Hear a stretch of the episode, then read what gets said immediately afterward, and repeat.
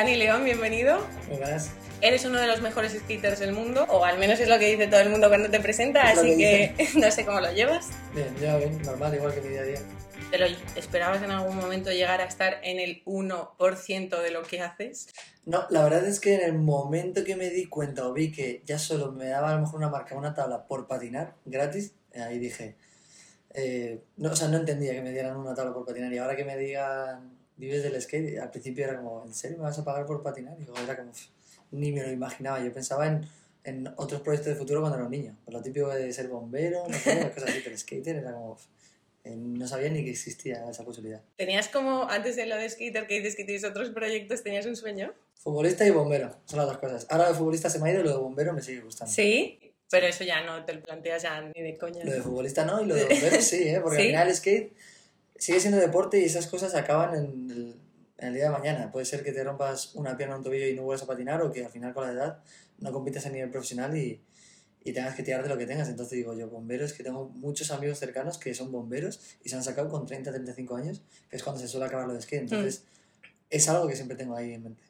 Bueno, además físicamente no tendrías problema porque de físico estás muy bien, ¿no? Claro, yo de las- he visto las pruebas y las pruebas no es lo que me da un poco de yuyu, digamos, lo que me da yuyu son eh, estudiar lo del tema del examen de las calles y todas las leyes, entonces eso es, es de sentarse y estudiar. Mm. Pero bueno, de momento se te da muy bien el De skate, skate. y tienes unos frentes abiertos súper importantes, que el primero, y no sé si el que más a la vista son las Olimpiadas, o al menos es igual como el que más resuena, Sí. Y, y que, que falta para confirmar 100% que estarás. Sí, llevamos como dos o tres años preparándonos para las Olimpiadas, son, al final es, es muy importante en el sentido de que va a ser la primera vez en la historia que el skate va a estar en los Juegos Olímpicos, entonces somos, digamos, los pioneros, ¿no? Podemos llegar a ser los pioneros. Y ha coincidido justo el tema de la pandemia, el pandemia y el COVID. Entonces se ha retrasado todo un año, no sabemos si se va a hacer, si no, los Juegos Olímpicos. Y, bueno, estamos un poco sin llegar a saber porque no sabemos lo- cómo puede evolucionar esto. Eh, estamos esperando cosas que van cambiando cada semana o cada, o Mm. cada mes y decirnos, tenéis cuatro competiciones, a lo mejor hay, ahora nos han dicho que tenemos una competición para terminar las clasificatorias y de momento estoy dentro, pero a lo mejor está, puede que estemos fuera o estar mejor, entonces estamos a esperas hasta mayo o junio, yo creo que no sabremos nada con certeza. ¿Te agobia un poco pensar qué va a pasar si no, ya que te habías hecho un poco la idea o no mucho? Sabía en el momento que lo que cuando ocurrió lo de la noticia de que nos iban a confinar y estar en casa, dije, pandemia. Suele durar estas cosas como de dos años, en dos años, hasta que haya resultados de un poco en- pues, con, con las vacunas y demás. Entonces pensé, creo que tengo un año sabático. Y ha sido tal cual, un año sabático, en el sentido de que no dejo de patinar, pero, pero a lo mejor no me preocupo tanto de esa presión que tenía. Y ahora mismo la presión de cuatro competiciones o cinco que quedan sí que ex- ex- existe al final. Y que me hayan dicho ahora mismo hace una semana, probablemente se basa, base todo en una sola competición, me da presión, pero yo creo que no me va a dar hasta dentro de dos semanas antes, Hmm. que esté cercano. A veces pienso en los Juegos Olímpicos y, y noto como, como el corazón ¿no? me, me, me deja latir por un segundo por, por, no sé, imaginarme cómo será aquello, algo que no tengo ni idea, ni he estado cerca ni me lo imaginé en mi vida hasta hace tres años que dieron la noticia. Entonces hay cierta presión, pero ahora mismo estoy más tranquilo yo creo que de lo que puedo llegar a estar hasta dentro de dos semanas antes de llegar a competir. Pero lo de se me para el corazón un segundo es por eh, la repercusión, porque es la primera vez que los juegos, o sea, que entra el skate en los juegos y sientes que tienes que estar a la altura. Por mí mismo. Es por mí mismo porque sé que puedo dar lo que hace falta como para llegar a ganar unos Juegos Olímpicos, pero es que tiene que salir en ese momento. El skate no es algo, digamos, como, es que no sé, como tan fácil. Es que puede ser un truco que hagas todos los días y de repente ahora no. Por lo que sea, porque sopla un poco el viento, porque justo la línea te cambia, la línea que estás haciendo en la rampa, porque se te ha ido un poquito el cuerpo, que a veces todo el mundo sabe correr, pero de repente ves a gente que falla en un paso. Pues todas esas cosas te pueden llegar a pasar. Entonces, esa presión de saber que lo puedo hacer y a lo mejor no me sale porque tienes que hacerlo en el momento exacto. Yo creo que me presiono más a mí mismo, más que el juego de los, olímpicos, los Juegos Olímpicos o la de gente que lo va a ver, que eso a mí no me importa. Lo que me importa a mí es el saber que lo puedo hacer y el no llegar a hacerlo o cómo prepararme. Al final es un poco retos que me marco a mí mismo y por eso me presiono, yo creo. Ya, es que es lo que tú dices, que al final depende todo de un instante y tú que compites en la modalidad park, eh, son, serían, os dan una oportunidad de 45 segundos, ¿no? Lo que dices que ahí tienes que demostrar lo que, todo lo que quieras y cómo prepararías algo así. O sea, eh, ¿practicarías tú 45 segundos eso constantemente lo que quieres hacer? Es o... que hay dos maneras. O te preparas la ronda y dices, voy a hacer esto, esto, esto, esto, y lo haces todo perfecto. O improvisas. Hay gente que no sabe improvisar y gente que sí. A mí se me da más o menos bien improvisar y a veces me preparo rondas, pero las cambio un minuto antes. Incluso digo, a lo mejor puedo hacer esto mejor aquí. Y lo hago y según voy yendo la ronda, veo si lo hago o no. Entonces a veces me preparo una línea, pero los trucos a veces lo cambio. Y a veces hasta la línea, entonces yo creo que eso depende ya de cada uno. Pero eso se te ocurre en la... Dios, ¿no te pones nervioso? antes a veces compitiendo. Me ha llegado a pasar en el último campeonato que hice antes de todo esto, cambié mis dos o tres últimos trucos. Porque caí, caí un poquito mal, se me fue el, el patín hacia otro lado, y me iba a la derecha, me fue a la izquierda, y cambié toda la línea. Que me quedaba. Y igual me quedan 10 o 15 segundos, que es bastante en una ronda de 45 segundos. Una cosa que he visto ya en tus vídeos de YouTube que has puesto competiciones y demás es que sales descojonándote. O sea, digo, este tío no se pone nervioso. Luego lo que esté pasando en tu cabeza, pero al menos me das esa sensación. En la de Marsella, ¿no? Dices, Eh, "Oh". he visto más de una y sales como, bueno, o sea, no sé, entre. eh, Porque Sí. claro, hacéis prueba, descanso, prueba, tal, y sales Sí. como muy tranquilo. Me pasa que me cuesta concentrarme. Y me cuesta concentrarme en la ronda de los demás. Entonces a veces termino mi ronda y estoy a, a mi bola, con un amigo que está ahí, estoy de risas. Y tengo dos maneras.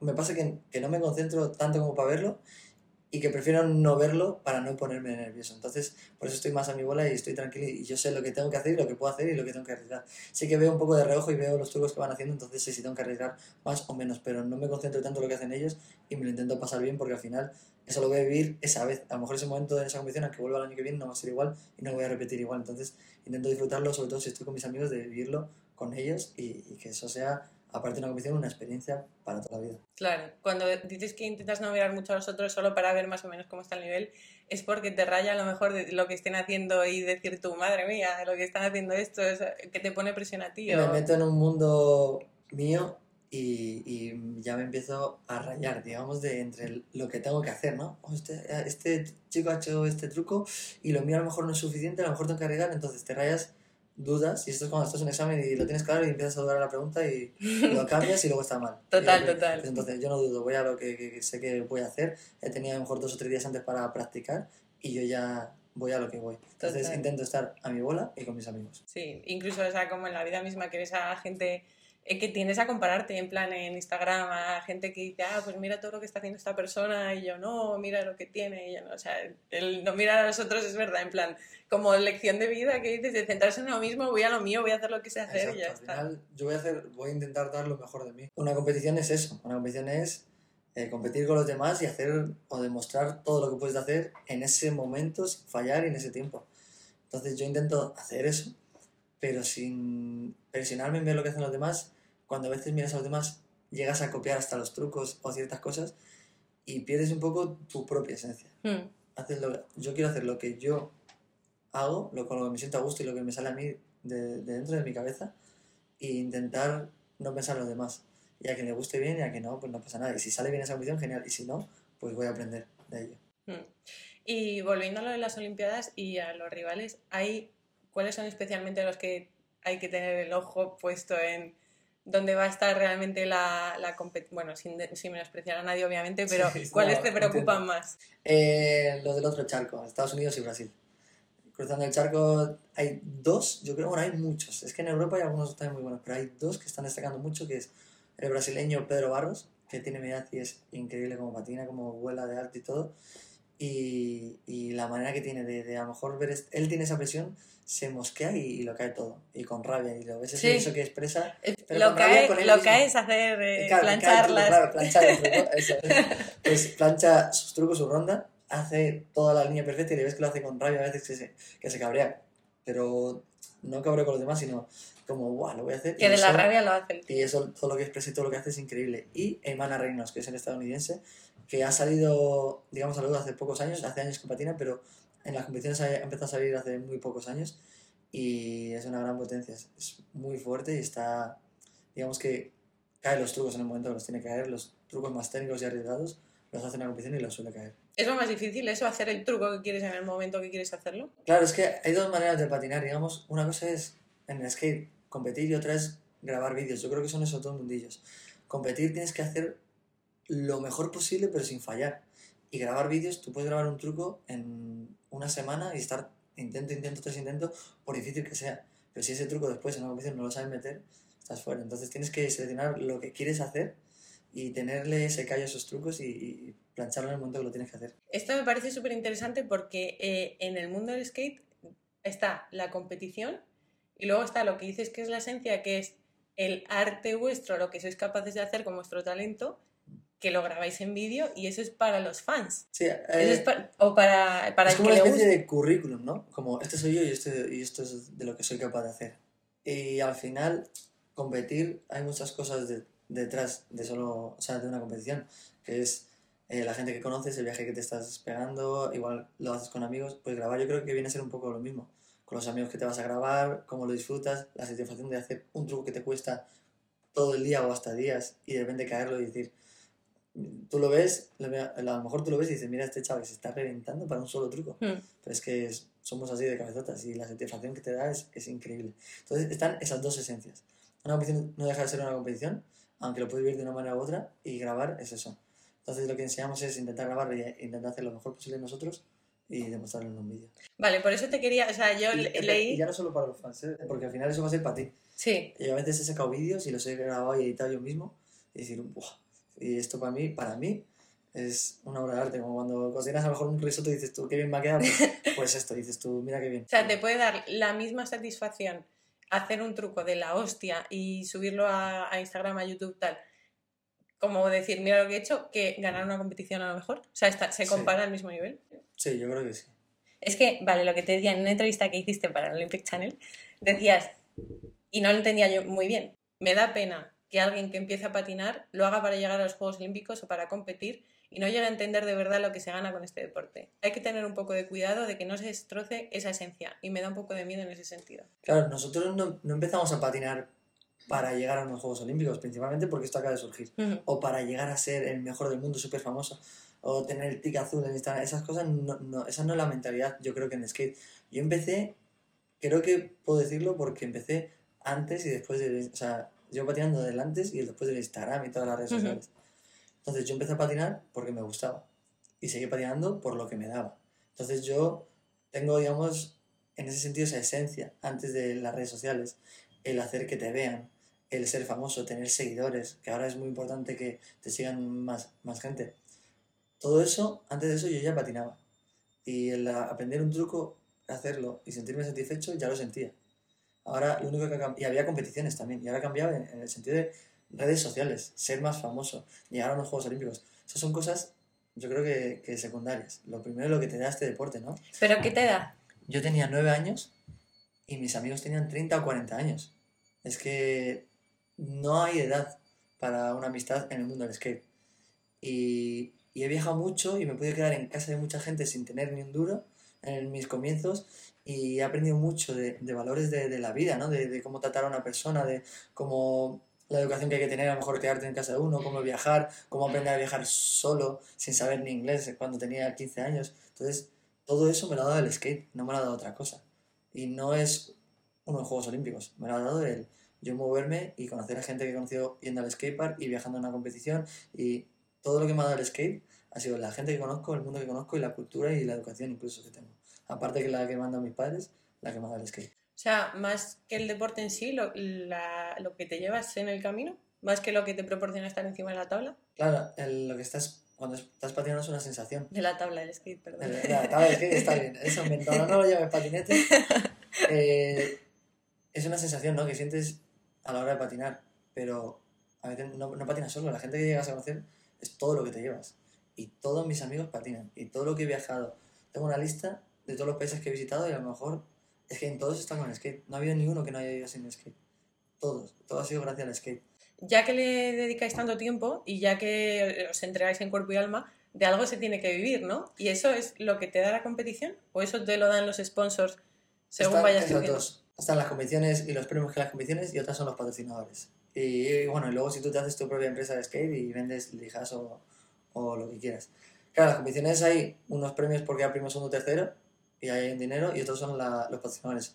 Y según, o sea, digamos en esa rama de los patrocinadores, puedes coger dos caminos. O patrocinadores para las competiciones o solo para vídeos. O sea, te patrocinan y tú lo único que tienes que hacer es vídeo, no te exigen competiciones. O las dos cosas. Pero te lo dice el patrocinador, te dice, tú estás en nuestro No, equipo. yo, sí, yo creo no. que eso lo eliges tú, ¿no? O sea, tú no eliges, un patrocinador no te coja a ti si tú no lo aceptas. Yo todos los patrocinadores que tengo es porque he sentido que hay un vínculo y que estoy de acuerdo con todo lo que me han dicho y si no, no lo haría. Para mí, primero tengo que sentarme contigo a comer y sentir que somos como una familia para llegar a trabajar juntos, porque yo necesito esa confianza que sepas cuando estoy bien, cuando estoy mal personalmente y por qué hago las cosas que hago y decir, quiero competir aquí o quiero grabar este vídeo. Tú eliges lo que quieres hacer. Si entra tu filosofía con la de esa marca, genial. Y si no, no pasa nada. No trabajas con esa marca. Porque he visto un montón de comentarios en redes sociales de que la, eh, la competición rompe la esencia del skate. ¿Cuál es la esencia del skate y por qué se la puede cargar la competición? Eh, yo creo que la esencia viene de la calle y de, de lo que te estoy contando, de ir a patinar un día normal y estar con la gente y, y sacar trucos. eh, Ah, o sea, como romper esa hermandad igual, ¿no? Es decir, aquí vamos cada uno a, a- a ganar, eh, a ganar, entonces ya no somos tan amigos. mm, ¿O no? no? tanto en el skate, ¿eh? Yo, ahí están las competiciones, pero es que aún así somos, o sea, hay mucha amistad, digamos. Eh, la movida es que al final estás compitiendo, ¿no? Y todo lo que sea competición es deporte y el skate no es deporte, es un arte, es un arte urbano, es algo que, que no, se puede, que no se puede medir con una puntuación. Es tan eh, subjetivo. A ti te puede gustar, a ti te puede gustar el rock y a mí me puede gustar el reggaetón. Y son dos cosas muy diferentes. Bueno, prefiero al revés. Si mí te gusta el reggaetón a ti y a mí me gusta el No, rock. no. Vale, No soy muy reggaetonera. Son cosas muy, difer- muy diferentes Hmm. y, y ninguna es o sea, errónea o una válida y Mm. otra errónea. Las dos son válidas. Entonces yo creo que el skate es eso. Puedes patinar de una manera y de otra muy diferente que no se pueden ni, ni comparar. Es Claro. como si intentas comparar el, el fútbol sala con el, a lo mejor con el fútbol imagínate. Los dos son fútbol, ¿no? Pues lo, lo mismo dos personas patinan, pero con dos estilos muy diferentes. ¿Cómo puntúas eso en Claro. una competición? Pues ahí entra en conflicto. Entonces, la esencia está en patinar como uno patina, yo creo, y que, y que salga como te salga y no pensar tampoco en campeonatos. Obviamente, a mí me gusta competir. Me gusta, pero porque, a lo mejor no tanto por lo del dinero, las marcas y tal, sino por el, el hecho de que digo, Buah, tengo que hacerlo ahora. Y saco de mí una energía y una potencia que digo, eh, esas, ganas de caer un truco que a lo mejor antes no le hubiera caído. Hmm. Y, y voy a muerte a caerlo. ¿Te ha pasado en competición que es Sí, cuando sí. más nervios hay hacerlo mejor que en entrenamiento? Ya, ya no, o sea, los nervios están siempre, pero decir, ver que el truco no va bien y no está bajo los pies y decir, me da igual, voy a caer. Y ves cómo al final lo acabas metiendo y lo caes. O ver cómo se te va la tabla y estás cayendo de 3 metros y ¡pum! y te revientas. Entonces yo voy a muerte en ese momento porque es un poco lo que te hace competición, no, no como decir, "Vale, lo voy a hacer ya. Que eso te puede pasar un día normal, pero una competición te pasa yo creo que más todavía. O sea, es más probable que te llegue a pasar. A mí me ha pasado y, y he caído en muchos trucos increíbles gracias a, a- a decir ahora o nunca. Pero eh, os podéis hacer mucho daño. O sea, eso eh, ni lo piensas, ¿no? No. No, porque si no vas con miedo y vivir con miedo no, no vale para nada. Porque, bueno, como te decía antes, cuando vivía en Gijón, yo vivía en un hostel eh, de surf y uno de los dueños de allí decía, eh, bueno, eh, para mí el, el- el skate y el surf tienen algo de relación un poco porque se parecen y porque me, me da la misma vibra, ¿no? De, de los skaters y de los surferos. Y, y decía el chico que él estaba convencido que iba a morir en, en su ola perfecta. En plan, a mí, como diciendo, me da igual, o sea, se- ojalá, ¿sabes? Y tenía 23 años y lo decía como diciendo, si ves pasa que- mañana, como si pasa dentro de un año o de 10. Quiero decir, Pero es la filosofía, o sea, hay que estar un poco que loco tengo, para- Un, sí. poquito a lo mejor. Te veo aquí una cicatriz además. Ya, tengo cicatrices por todos lados. Un miedo que yo tengo es morir de mayor. ¿Sí? Morir de mayor y, y morir porque se te acabó y te asfixias o porque te entra lo que sea de mayor, es zombie. Yo prefiero morir, yo creo que patinando No. sin sufrir. Qué Quiero decir, miedo. no, no, obviamente O sea, no me gusta. que tú quieras, pero Ojalá que me muera con 60, pero en vez de asfixiado sea de, de un golpe patinando y no sufra. Entonces, prefiero que sea haciendo lo que más me gusta que, que porque ya no, no me da más el corazón. O sea, sois como, a ver, esto es una comparación súper antigua, pero como los toreros que sabían que podían morir ahí y iban igual. Es morir haciendo lo que más te gusta, ¿no? Tu pasión. Eso no te preocupa tanto. O sea, o sea, está guay tenerle un poco de respeto, porque eso te hace, te hace tener un poco los pies sobre la tierra. Pero miedo yo creo que no. sea, al final es que si vives con miedo es que no vas a hacer lo que amas. Claro, además tú has caído, has tenido alguna caída fea y aún así sigues haciéndolo, eso quiere decir que, que lo olvidas, ¿no? Y vuelta... He tenido muchas y muchas que no me acuerdo y por eso no tengo tanto miedo. Pero sí, sí, me, me he pegado mil caídas y me he roto varias cosas y me da igual, sigo haciendo con el mismo truco que me caí y lo sigo intentando. Em, ¿Cómo es el paso de, desde que empiezas y empiezas en amateur a luego ya decir, ya soy profesional? ¿Cómo se pasa a profesional? Para mí hay dos maneras de verlo. Una es cuando vives, o sea, no, cuando patinas de manera amateur, porque te gusta, patinas, hagas tus vídeos, haces tus cosas. Y en el momento que te llegan tus marcas, o sea, marcas y empiezas a vivir de ello, yo creo que eso es profesionalizarte, ¿no? Como vivir de lo que estás haciendo. Eso yo creo que ya es profesional y tienes que tratarlo como tal, un poco más profesional. Pero en el skate, digamos que hay otra filosofía y dicen que amateur, o sea, son las marcas las que lo deciden. Entonces, hasta Sí, que una tienes- marca de tablas no te hace tu Ah. propio modelo, no eres profesional. Es como que ellos lo deciden. Se ve un poco todo lo que has hecho en el mundo del skate, que has aportado, tu manera de patinar. Entonces eso, digamos que si no haces nada diferente y no eres tampoco muy grande haciendo lo que haces, pues sigue siendo amateur. Pero si marcas una diferencia y ya se te empieza a conocer y por lo que haces, ahí marcas la diferencia como profesional. Em, bueno, como hemos dicho antes, eh, eh, bueno, y dice todo el mundo, eres uno de los mejores del mundo, pero eh, un tío de, por ejemplo, de Estados Unidos que está al nivel que estás tú, eh, está forrado, ¿no? Seguramente. ahí hay la economía mayor. ¿Qué le, qué le falta a España, al skate en España, para que no estés tú, por ejemplo, al mismo nivel que está un tío que patina igual que tú o igual de bien? Porque igual ya está claro que nadie patina igual, por lo que me has dicho. Yo creo que eso está como en los sueldos, ¿no? De cualquier persona. Eh, que las marcas paguen lo que, lo que se debe pagar, que, que la gente apoye el skate nacional en vez de... Siempre, al final tiramos siempre a, a lo fuera. La gente compra en China y Estados Unidos porque es lo barato o, lo- la calidad, o, eso es lo que creen, porque no conocen lo que hay aquí. Entonces yo creo que es eso, que compran skate de Estados Unidos, que, que aquí no tenemos los sueldos, a lo mejor las oportunidades y el valor que deberíamos de tener. Es que hay tantas ramas, yo creo que por eso en España no va tan bien como en Estados Unidos. O sea, yo tengo mi teoría que es que eh, allí, Estados Unidos pongo el ejemplo porque es el más claro con los deportistas y la grandeza que tiene allí, es es- desde que empiezan, desde muy pronto se les apoya mucho. Eh, Nike está apoyando, por ejemplo, Nike SB, pro- Sí. los skaters de allí desde bastante pronto, eh, muchas más marcas y eso ya es más dinero comparado con las que te pueden dar aquí, ¿no? Yo, no te- yo creo que no tiene que ver con la edad.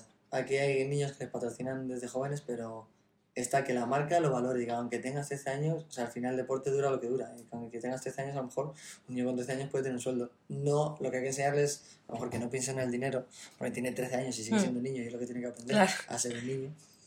Pero, pero a lo mejor yo que tengo 26 años, si estuviera a lo mejor haciendo lo mismo en Estados Unidos, mi economía sería muy diferente.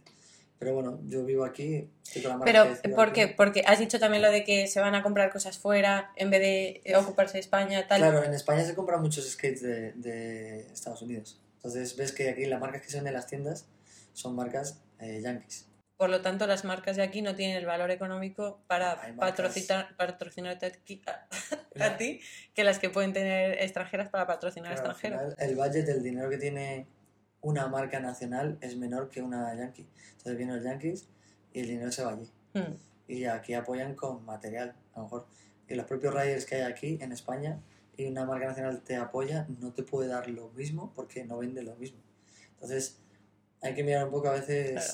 en vez de el nombre, ¿no? En vez de vestir Gucci o Prada, a lo mejor vestir, no sé, algo más de aquí, siendo la misma calidad. ¿Qué crees? Bueno, aparte de lo que me acabas de explicar, que debería de cambiar para que eso en el futuro mejore. Eh, la mentalidad de la gente, ¿no? Yo creo, y el, y el probar, el probar lo que tenemos, yo creo. Es como, voy a poner un ejemplo malo, pero es como que te gusta un postre y siempre eliges el mismo en el menú, aunque hayan otros, y no los pruebes nunca, y a lo mejor te estás perdiendo algo que de verdad es bueno o te puede llegar a gustar. Entonces, cambiar un poco ese postre, ¿no? Y dejar de, comprar a lo mejor una marca Yankee, no digo de- dejar de comprar y no apoyarles, porque al final la gente queda por el skate, hay que apoyarlo. Pero fijarse en las cosas que hay aquí y valorarlo también, ¿no? El llegar a dar una oportunidad, de decir, a lo mejor esto es bueno, o a lo mejor no, pero dar esa oportunidad a. Y no porque sea una marca nueva no se la apoye, porque estamos acostumbrados a apoyar a las marcas de toda la vida. ¿Te raya un poco eso y alguna vez te lo has planteado irte fuera de España? Yo, si me voy fuera de España es para vivir y hacer algo, pero, o sea, para vivir experiencias, pero yo me voy a quedar aquí a vivir porque es donde más me gusta, donde están mis amigos, mi familia, la cultura, la comida y, y todo. Es, que es donde me gusta y es donde más feliz soy. Y cuando me voy de viaje estoy genial dos meses, pero pienso en volver. Entonces sé que mi cabeza y yo voy a estar aquí. Lo mismo me puedo ir 10 años a vivir al extranjero, pero sé que voy a acabar aquí. Eh, lo de los 130 millones de Messi al año, ¿tú lo piensas como skater que eres? y 130 millones de Messi. de Messi cobra 100 millo- 130 Ah, no millones sé, de euros al año. Lo, además es casi un poco el escándalo en plan de bomba de, del mes. Mm, Bueno, como dices que no tienes ni idea, ¿lo piensas? ¿No lo piensas? ¿Le das importancia? ¿Te molesta? Como deportista. Que Messi cobre eso y el skate no. Hmm.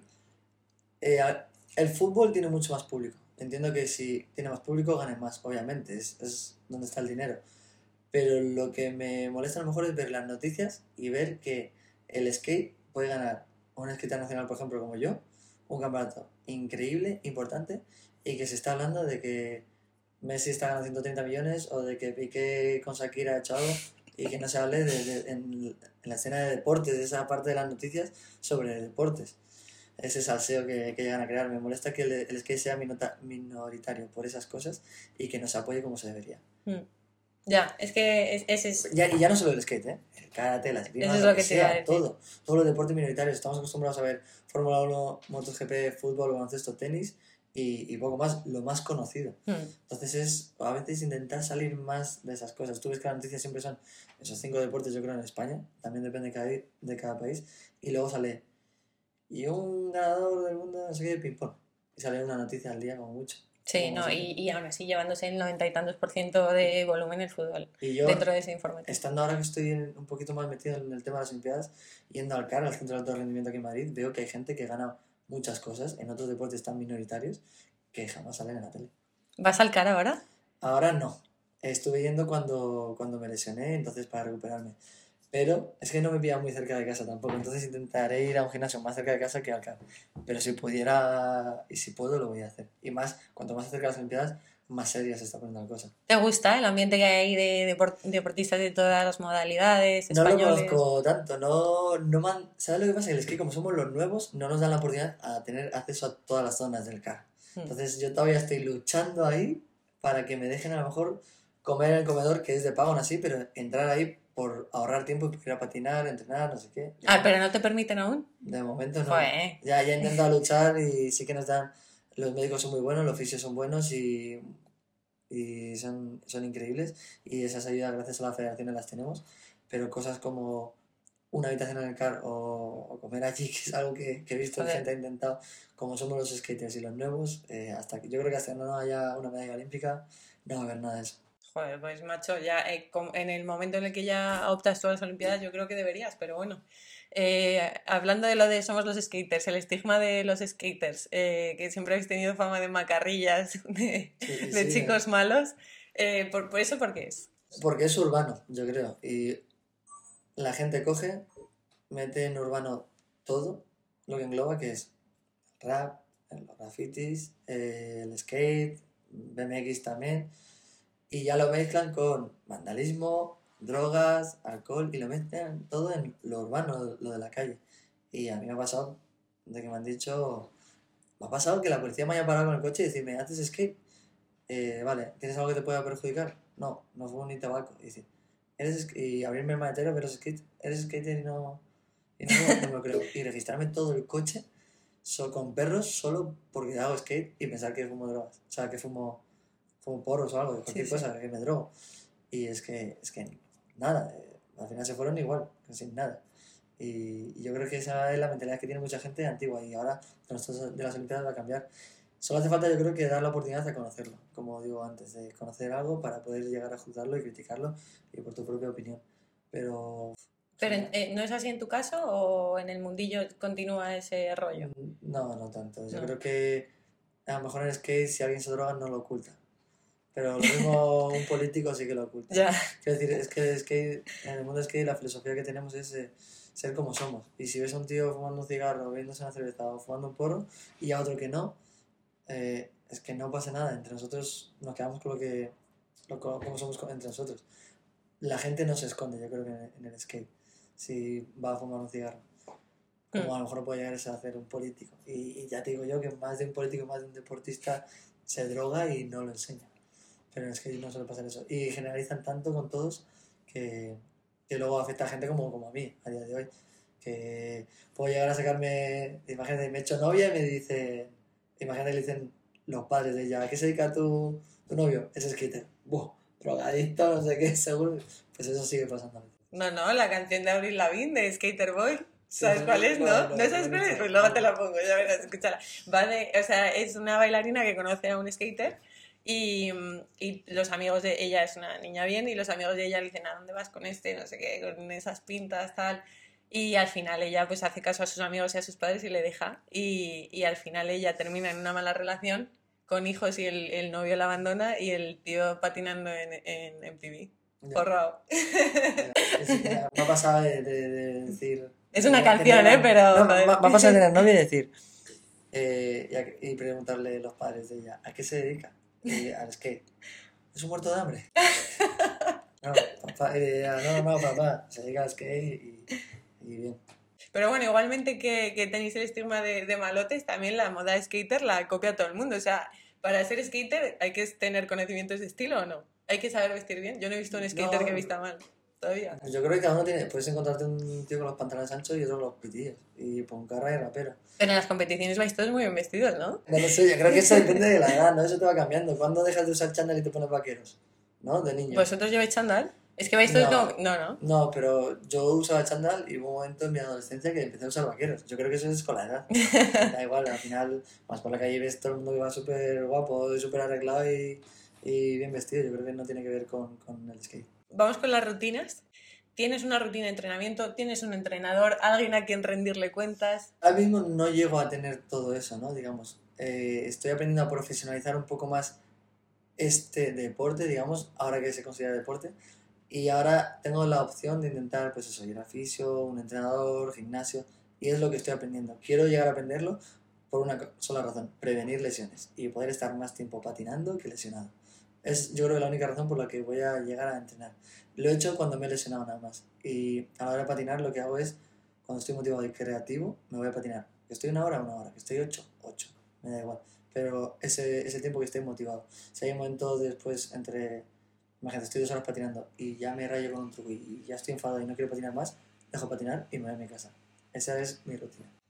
Hay días en los que no te apetezca patinar, que digas, eh, "Uf, no me apetece, tío, no quiero ir, y Sí. te obligas. O sea, ¿dónde encuentras la motivación en los días que no te apetece? Hay días que no me apetece y, y no patino, y hay días que no me apetece.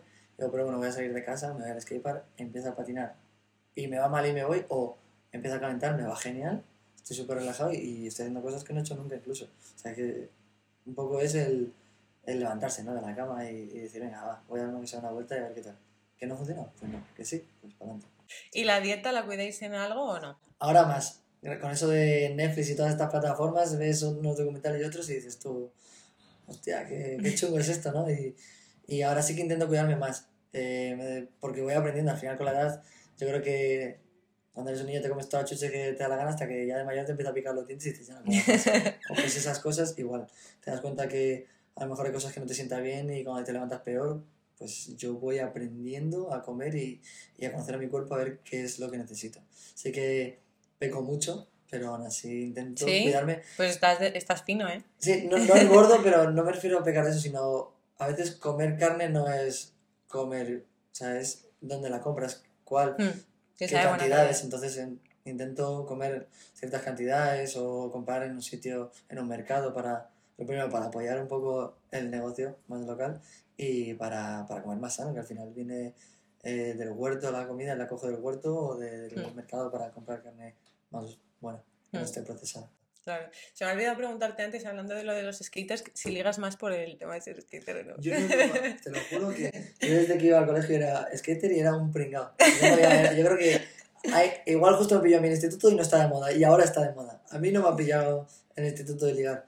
Eh, sí que he notado alguna vez que he ligado por patinar, pero no es tan común, yo creo, o por lo menos en mí, como la gente cree. ¿Sí? Te lo juro. Y con, o sea, viajas un montón. Sí. eh, tanto como para competir como para patinar en otros lados. Eh, ¿Es fácil mantener una relación con tanto, tantas idas y venidas? Eso depende de la mentalidad de cada persona. Eh, es difícil, porque al final a veces te tiras más tiempo echando de menos que queriendo. Entonces por eso es difícil, pero se puede. Yo sé, o sea, sé que se puede, no, no es problema. Y ya para cerrar, eh, quería preguntarte si tienes un objetivo, un objetivo final que, bueno, un objetivo a- tanto a corto plazo como final con el skate y dónde te ves de aquí a 10 años. Mi objetivo a corto plazo yo creo que son los Juegos Olímpicos, porque es este año ya. Y a largo plazo, eh, dentro de 10 dentro de 10 años, me encantaría irme a un país como, como Sri Lanka o alguna ciudad como Bali y tener ahí mi propio, yo creo que este es lo típico, ¿no? Mi, tu propio garito, pero lo mío con un bowl de skate y vivir allí, patinar, surfear, buen tiempo y estar así lo máximo posible. Al final acabar aquí porque me gusta mucho, pero me encantaría tener mi propio negocio, ser mi propio jefe y, y en 10 años, con la edad que tengo, igual ya estoy retirado, entonces vivir de eso. ¿No te ves patinando hasta más de 10 Sí, años? sí, patinar toda mi vida, pero profesionalmente Mm. hasta los 35, 40, sobre, como mucho alargando, depende, ¿eh? porque Tony Hawk tiene 50... Sí, Tony sí. Hawk tiene, tiene Sí, 50 por ahí tendrá. o más. 54 y mira cómo patina. Ojalá yo esté así también. Pero yo voy a patinar el resto de mi vida y si es en un sitio como Bali o Sri Lanka y surfeando, genial. Si... Y si, eh, o sea, no será profesionalmente, será otro nivel. No voy a dejar, sé que no voy a dejar de patinar nunca. Para los chicos que están empezando, los niños pequeños que se puedan ver reflejados en ti o que les gustaría ser como todo un día, o simplemente que estén empezando a patinar, ¿qué les dirías tú? Doy siempre el mismo consejo, que es que disfruten, que aprendan del skate como yo he, o sea, que aprendan del skate lo que he aprendido yo y que se dejen llevar. Que no piensen en un objetivo como los Juegos Olímpicos o una competición o llegar a ser como no sé qué, o sea, que sean ellos mismos y que eso se va a desarrollar solo. Simplemente que sean ellos mismos y disfruten. Y si es con amigos, mejor. Bueno, Dani, muchas gracias, que espero que te vaya muy bien en los Juegos Olímpicos y ojalá tengamos una medalla ahí para España, además en el estreno del skate. Ojalá. Muchas gracias.